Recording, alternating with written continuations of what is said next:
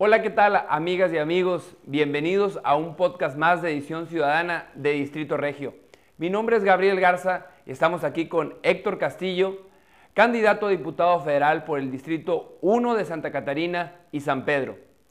A unos días, Héctor, de cerrar tu campaña, compártenos un poco cómo ha sido la experiencia durante tus recorridos casa por casa, en las reuniones vecinales y en la presentación de tus propuestas. Muchas gracias, Gabriel. Gracias a ti y a todas las personas que ven Distrito Regio. Pues ha sido una oportunidad muy importante de ver en esta nueva etapa donde vienen las elecciones para este proceso, el darme cuenta de la diversidad de opiniones, pensamientos y necesidades en este proceso electoral y sobre todo que no solamente es del ámbito que estaba antes municipal, sino ahora el tema federal. También he tenido muy buena aceptación al estar en otro municipio, no solamente Santa Catarina, sino abarca el Distrito 1, San Pedro y Santa Catarina. Y bueno, también durante la campaña he tenido la oportunidad de invitar a los ciudadanos a hacer conciencia de la importancia que es la Diputación Federal en esta elección y los invito a que ejerzan su voto porque el peor, el peor peligro que tenemos en este futuro es la apatía de la gente. También eh, veo la preocupación de las personas, cómo es la necesidad de los, el recurso que nos llega a México en temas de salud, en temas de seguro popular, este, cómo pasan enfermedades terminales ahorita sin dinero. Entonces vemos una gran este, preocupación de la comunidad en general. Héctor, vivimos una crisis económica y sanitaria. Dada tu experiencia a la actual situación que vivimos en, en este país por la pandemia, ¿cuál es tu opinión en relación a la pandemia, primeramente queda al descubierto que el Sistema Nacional de Salud estaba colapsado y terminó de colapsar más. Aunado a esto, vemos la eliminación del Seguro Popular, donde muchas familias, pues era ese paracaídas que tenían una enfermedad grave, era ese lugar donde dices, bueno, una enfermedad medio la sorteaban, pero una enfermedad delicada era ese paracaídas, como te digo. Por otro lado, vemos un sector muy vulnerable en donde eliminan fondos para cubrir el tratamiento y medicamentos medicamentos de personas, niñas y niños con cáncer, dejándolos totalmente desprotegidos a un sector muy vulnerable. Entonces vamos viendo el déficit en la pandemia.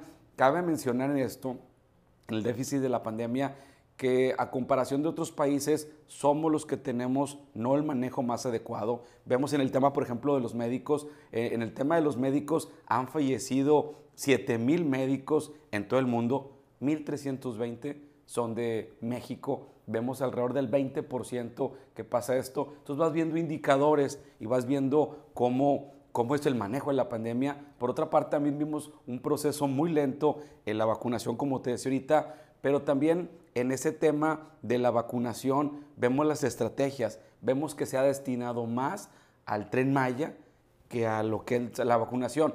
Suponiendo que el tren Maya fuera una inversión que detonara algo, hoy por hoy, que no lo es, ¿eh?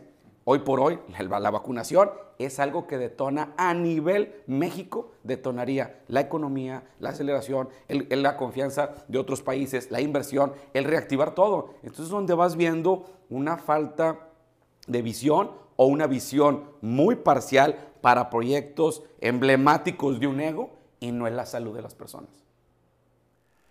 Héctor, con todo esto que me has comentado, la verdad es muy grave la situación a la que nos exponemos y seguiremos vulnerables. Es importante hacer cambios por el bienestar de todas y de todos los mexicanos. ¿Cuáles serán tus propuestas para impulsar en la Cámara de Diputados? Mira, Gabriel, desde la competencia de lo que es la Cámara de Diputados veo que trabajar con las diferentes corrientes ideológicas, vemos que la actual no es una prioridad, pero para nosotros sí, que vemos el sentir de muchos mexicanos, es restituir el seguro popular. Es una buena práctica que como partido, como Acción Nacional, los gobiernos de Acción Nacional eh, se implementó y fue reconocido por muchos países de América Latina. Entonces veo una, otra es elevar a rango constitucional y legal las garantías y suficiencia de servicios gratuitos para todos los derechohabientes, así como garantizar mediante reformas legales la disponibilidad y suficiencia de medicamentos para atender a todas las niñas y niños con cáncer aquí en nuestro país. También establecer en la Ley General de Salud la obligación del Ejecutivo Federal de constituir un fondo de seguro catastrófico para emergencias sanitarias. Un ejemplo es la pandemia, pero pueden haber otras, así como de alta especialidad. Héctor, ya has tenido oportunidad de ser alcalde, diputado local y ahora pues, se avecina este reto importante en tu carrera como candidato a diputado federal. En este ejercicio en Distrito Regio has platicado en cada uno de los podcasts un poco de tu propuesta legislativa. A mí me gustaría en este podcast del día de hoy que hiciéramos una síntesis, un resumen para la gente que nos, está viendo por, primera vez y que platicaras un poquito eh, de manera breve, por ejemplo, del tema de seguridad. Con todo gusto, Gabriel, la gente que quiere ver la exposición de manera más extensa puede ver los demás podcasts. En seguridad lo voy a decir bien breve. Recuperar el Fortasec, donde, ¿qué nos va a ayudar? A equipar a, nuestros, a los elementos de policía, tanto unidad GPS como la cámara de vigilancia, en su, en su momento pruebas de control y de confianza. Esto se vincula con el sistema de mediación, con el sistema de justicia cívica y fortalece lo que es en su caso el sistema penal acusatorio. Héctor, platicábamos ahorita de la crisis económica por la que estamos atravesando, desafortunadamente por la pandemia. Cuando el dinero falta en casa, pues desafortunadamente todo se viene abajo. ¿Cuáles serían tus propuestas en materia de empleo y reactivación económica?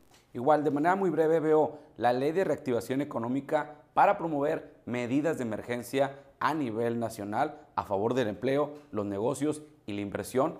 Otra parte sería impulsar incentivos fiscales a las empresas que incorporen grupos vulnerables, así como también impulsar el apoyo permanente a las MIPIMES ante las emergencias políticas que vemos que se están dando actualmente en el país, sanitarias y económicas. Asimismo, la redefinir el pacto fiscal.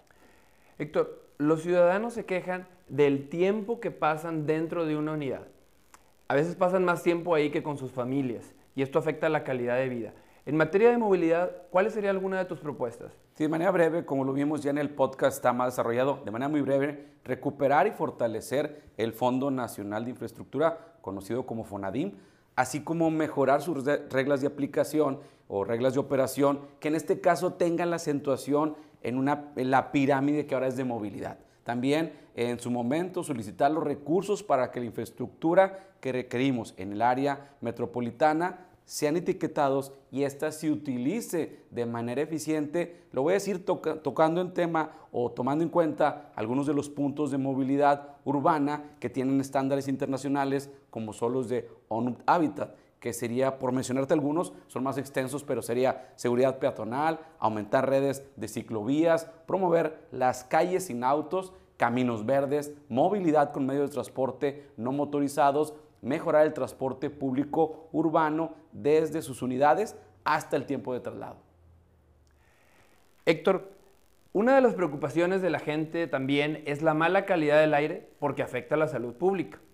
Tú has manejado un término que se llama ciudades sostenibles. Cuéntanos un poquito más de esto. Sí, mira, existen buenas prácticas en el país. De hecho, en la zona centro del país tienen comisiones ambientales. Yo veo que haya una aquí para la zona norte, donde sea Nuevo León, sea la sede. También veo que se impulse la actualización, los procesos de monitoreo y vigilancia, por señalar de la NOM 043 Semarnat 1993, que establece los límites máximos permisibles a la, atmósfera, también proponer una norma que establezca la metodología para la medición de las PM10 y PM2.5 de los compuestos orgánicos volátiles, atendiendo también a las sugerencias de la Organización Mundial de la Salud para disminuir eh, los impactos en nuestra salud, además de proteger nuestro ecosistema en materia energética, pero también cumplir compromisos internacionales en el uso y el promover las energías limpias y verdes en, relación a la competencia. Veo también impulsar la disminución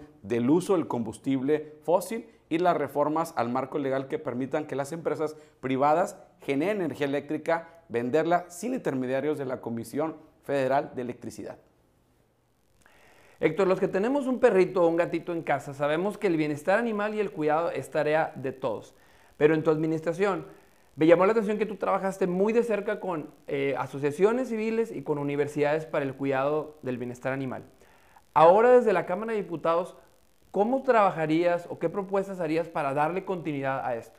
Mira, por la experiencia que he tenido ya como alcalde y el trabajo con la comunidad, veo desde una cuestión que pudiera ser sencilla, pero en la ley no está, definir en la ley las obligaciones que, por ejemplo, no son propietarios, son custodios. Es una, es una cuestión que puede ser simbología, pero trasciende mucho la legislación, desde que no, en, su momento es un ser sintiente, también eso hay que legislarlo. Eh, también veo legislar a nivel nacional eh, contra la crueldad hacia los animales de compañía, donde los niños no tengan acceso a peleas de animales o cualquier acto de violencia contra ellos, así como promover estrategias para fortalecer la denuncia del maltrato animal y sancionar a quienes resulten responsables por abandono o maltrato en el tema físico, emocional y sobreexplotación comercial. Asimismo, por la experiencia que he tenido, es sumar asociaciones que se dedican al rescate de habitantes de calle o animales vagantes, que se conoce, para que su esfuerzo tenga mayor impacto en la sociedad.